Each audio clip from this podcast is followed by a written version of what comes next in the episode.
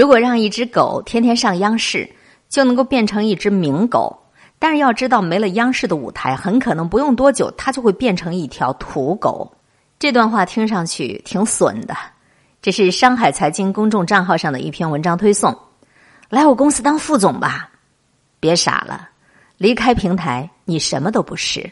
一起来分享这一篇，说给职场上感觉特别逆反的人听听的。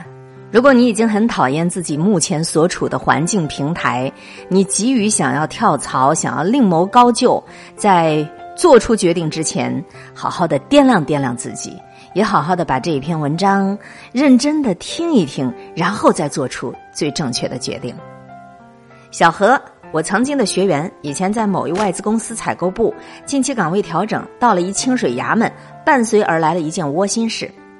他在采购部的时候，跟一家供应商的老板交情不浅，那个老板也认为他很优秀，不但请他过去讲课，还给了很高的课酬，还表示说以他这样的水平能力来自己公司当一个副总经理绰绰有余。小何到了新部门，收入比以前少，还整天琐事缠身，烦不了又想走。于是呢，他就拨通了那个供应商老板的电话，希望去对方公司谋一个职位，还委婉的表示不用给我副总经理那么高的职务。那个老板倒是很客气，再一次表达了对于小何能力的赞赏，对于他的公司不爱惜人才也表示遗憾。但是小何过来那就是从客户手里挖人，这是犯大忌讳的，所以呢要从长计议。后来小何发过几次微信，那个老板就再也没给他回复了。小何问我：“哎，要不要我主动去上门见一面啊？” 我说：“你好像没必要了，人家是老江湖，说话留一线，不愿意点破。你自个儿也应该明白，你不在单位采购岗位了，人家对你也就没了利用价值了。以前人家说的都是客套话，你千万别当真呢。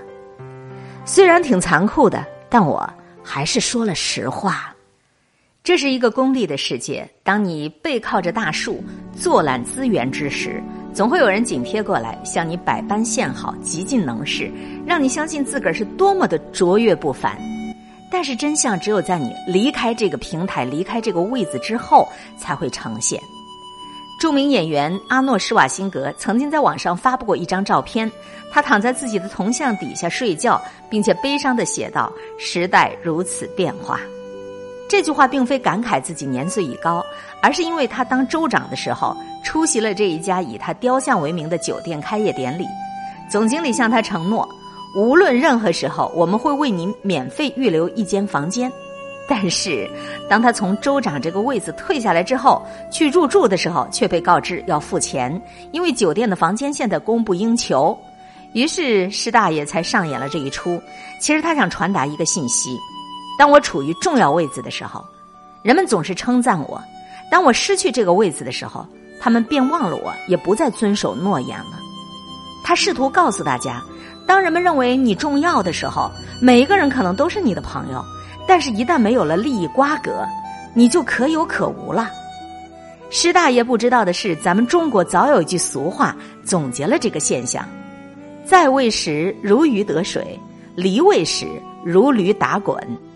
这句话是听我一位老领导说的，他被免职的时候，众人对他的称呼迅速的由张总变成了老张，与此同时也上演了各种变脸的戏法，那个老领导才做如此感慨。所以，当你身居高位时，看到的都是浮华春梦；当你身处卑微，才有机缘看到世态真相。你若不相信，从你身边那些已经退了休的老干部的晚年生活，去好好的跟他们交朋友，去探寻一下他们心中对于在位和不在位，他们的心灵感受，你就能够知道事态真相。美国曾经做过一项社会实验，让一名男子在地铁站用小提琴演奏着巴赫的几首曲子，并且在身边放一顶帽子，以示乞讨。在四十五分钟里，大约有两千个人经过，只有六个人停下来听了一会儿，大约二十个人给了钱就匆匆离开了。这个男人总共收到三十二美元，可是没有人知道这个卖艺的男人是世界上最伟大的音乐家之一约夏贝尔。他演奏的是一首世界上最复杂的作品，用的是一把价值三百五十万美元的小提琴。也就在前几天，约夏贝尔才在波士顿一家剧院演出，所有的门票都售光光。聆听他演奏同样的乐曲，每个人要花两百美元才能够入场去听。这个实验能够延伸出很多说法，但是有一点值得我们思考：平台的重要性。没有声势浩大的伴奏，没有宏伟宽大的音乐厅，没有璀璨闪亮的舞台，没有经纪公司长期的宣传和包装。这个音乐家约夏贝尔再牛，可能只比其他流浪乐手多收了几美元而已。这就是平台的力量。前段时间，我认识的一位写手，曾经是一个超级公众号的主笔，很多的流传甚广的爆款文章就是出自他手。如今他出来单干，做自己的公众号，可是阅读量惨不忍睹，单篇能够上一万都很不容易了。你说是他的写作水平降低了吗？不是的。仅仅是平台的缘故，在那个百万级的大号放一张照片，写上一句“我好爱你们哟”，就能够轻易突破十万加。而他自己的个人号，一字一斟酌，一句一拿捏，立正详实，金句扎堆，可几天过去，仍然是阅读量寥寥。没别的，只是平台。就像白岩松说过的那一段让一只狗天天上央视，就能变成名狗。但是要知道，没了央视的舞台，很可能用不了多久，它就会变回土狗。我并非全然在否定你个人努力的作用啊，这相当于是阿拉伯数字的一，没有这个一，一切都是白搭。但是平台就好比是一后面的零，每多一个，你的量级就会指数级的攀升。离开了他们，你就会贬值到底。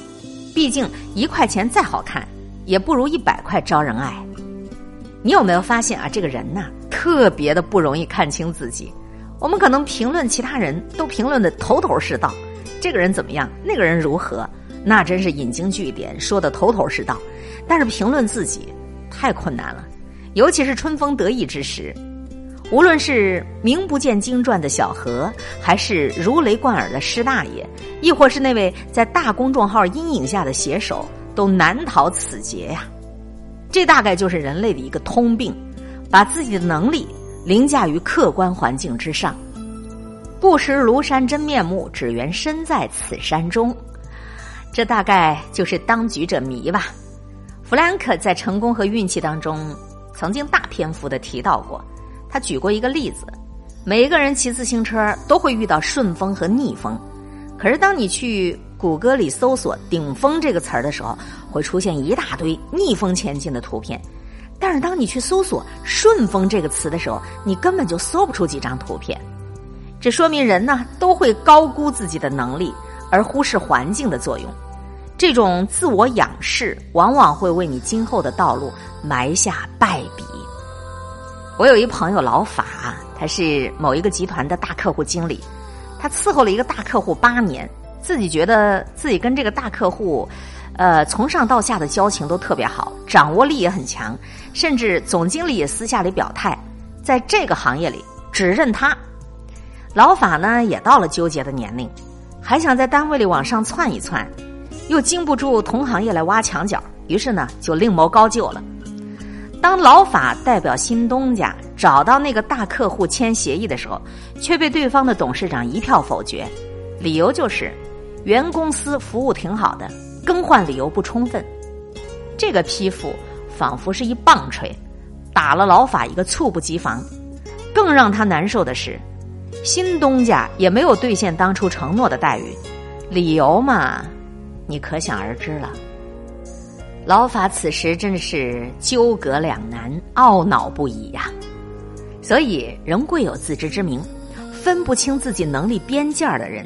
最终难逃悲催来袭，就像李尚龙在《要么出众，要么出局》这本书里说：“别把你的平台当成你的本事，你得要明白，每个人都是一个个个体，离开平台，剩下的那才是你的本事。”现实当中，多少人都将平台赋予的理所当然的看成是自己所拥有的。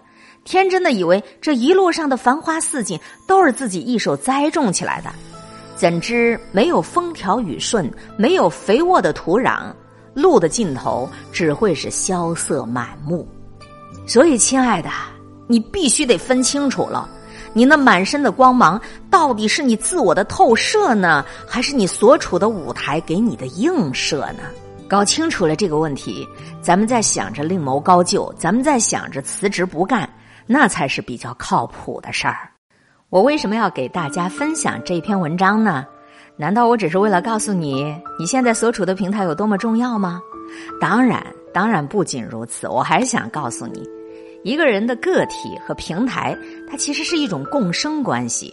在入世初期，你要拥有站在平台上的潜质；在你的生涯后期，你要拥有脱离这个平台的能力。我曾经看到过一则匿名的留言，是深圳某一知名通讯公司一工程师所写的。他在这家企业原本特别优秀，待遇也非常的丰厚，谁知风云突变，众所周知的原因。他现在竟然需要重新找工作了。去一家公司面试以后，他万念俱灰啊！他说，面试他的公司跟之前的公司完全是两个领域，虽然都是搞产品研发的，可是相去甚远。自己说的术语，面试官完全不懂；面试官提的问题，他也莫名其妙。大家根本就不在一个频道上，是两套不兼容的系统。那个工程师的处境，我特别能够体察。因为他常年固定在他的那个岗位上，工作按部就班，公司就如同一台大机器，他已经变成了一颗定制化的螺丝钉儿，没有办法在别的机器上去使用了。你看，这就是个体被平台同化的一个典型表现。看过《人类简史》没有？《人类简史》这本书里面有一句名言：“你以为是人类驯服了麦子，其实是麦子驯服了人类。”当你在平台上游目驰骋，感慨天高任鸟飞，海阔凭鱼跃的时候，你也得要当心啊！你被你的平台捆绑了，最终落得一个天高任鸟衰，海阔凭鱼枪。所以啊，我们现在要居安思危，常常的问问自己三个问题：假如你所处的这个岗位没了，你还能干什么？假如。你现在的这家单位垮了，你还能干什么？假如你所从事的这个所在行业都没了，你还能干什么？如果这三个问题你一个都回答不上来，哎呦，那你要当心了，因为离开平台，你可能就什么都不是了。以上的这篇文字内容刊登在上海财经公众账号上的推送，是我一个老师。专门发给我的，点对点发给我的，我不知道他是对我的一种提醒呢，还是跟我的一种共勉。来我公司当副总吧，别傻了，离开平台，你可能什么都不是。